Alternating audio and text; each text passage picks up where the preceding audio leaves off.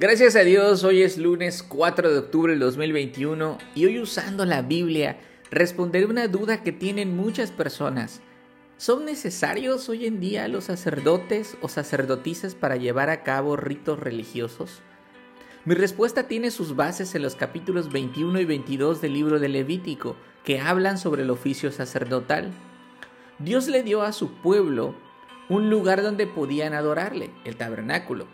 Pero además, Dios creó el oficio sacerdotal para guiar a los israelitas en su adoración. Estos son los principales mandamientos que Dios ordenó a los sacerdotes. Primero, ellos debían consagrar su vida entera a Dios y se obligaban a preservar una vida santa.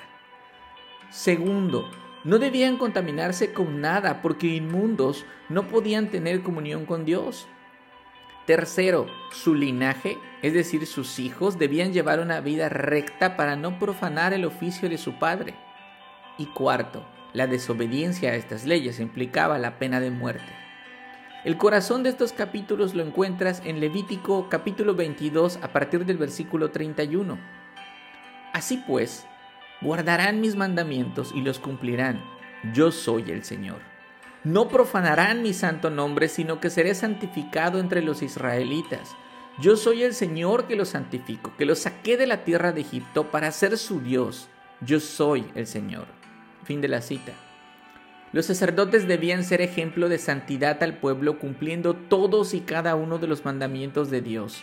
Ellos no debían profanar el nombre de Dios, porque ellos iban a enseñar la ley al pueblo, así que debían ser los primeros en obedecer los mandamientos.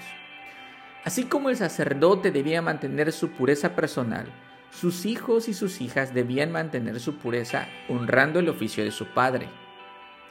Sin embargo, al igual que todo el pueblo de Israel, fueron incapaces de cumplir cada uno de los mandamientos de Dios. De hecho, años más tarde, fueron los mismos sacerdotes que pidieron la crucifixión del Señor Jesús.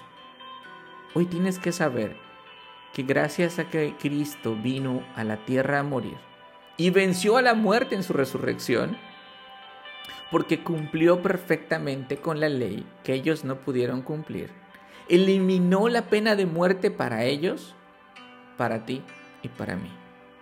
Dice el autor de Hebreos en Hebreos 2, por tanto, tenía que ser hecho semejante a sus hermanos en todo a fin de que llegara a ser un sumo sacerdote misericordioso y fiel en las cosas que a Dios atañen, para hacer propiciación por los pecados del pueblo. A partir de su resurrección, el Señor Jesús se convirtió en el sacerdote perfecto, el único mediador entre Dios y los hombres, y puso fin al sistema de sacrificios del Antiguo Testamento, cuando nuestro sumo sacerdote no presentó un macho cabrío, no, se presentó a sí mismo y ofreció su propia sangre para apaciguar la ira de Dios que debía caer sobre ti, pecador. Él es el único sacerdote que es capaz de entender todos tus problemas. Él es consciente de tus luchas, de tus debilidades, de tus aflicciones y lo sabe porque un día Él vivió entre nosotros y fue tentado en todo como tú y como yo, pero con una gran diferencia. Él nunca pecó. Gracias a Él puedes acercarte confiadamente a Dios Padre, para que en su nombre y por sus méritos tus pecados sean perdonados. Él es el único sacerdote a quien confiadamente puedes confesarle tus pecados y tendrás la seguridad que serás perdonado porque Él así lo prometió. Pero ¿qué hay acerca de la familia del sacerdote? Bueno, escucha las palabras de Pedro.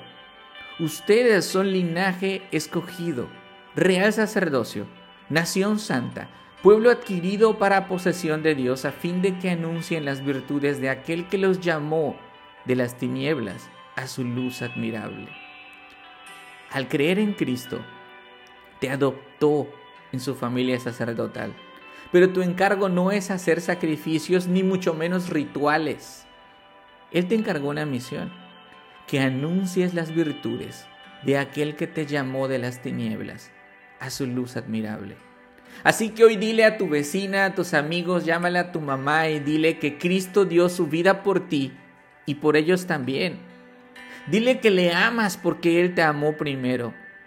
Diles que Él es nuestro sumo sacerdote.